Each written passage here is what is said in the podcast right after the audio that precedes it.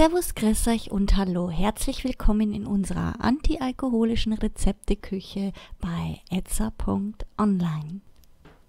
Heute mit einem Ananas-Maracuja-Smoothie. Ihr benötigt folgende Zutaten. Eine Ananasscheibe ohne Schale und ohne Mittelstück, Saft von einer Maracuja ohne Kerne und zu guter Letzt vier bis fünf Eiswürfel. Kommen wir zur Zubereitung. Gebe die Zutaten mit 4 bis 5 Eiswürfeln in einen Mixer und püriere sie auf höchster Stufe ca. 10 bis 15 Minuten glatt. Dann den Mixer öffnen und den Smoothie in ein Longdrinkglas geben. Fertig!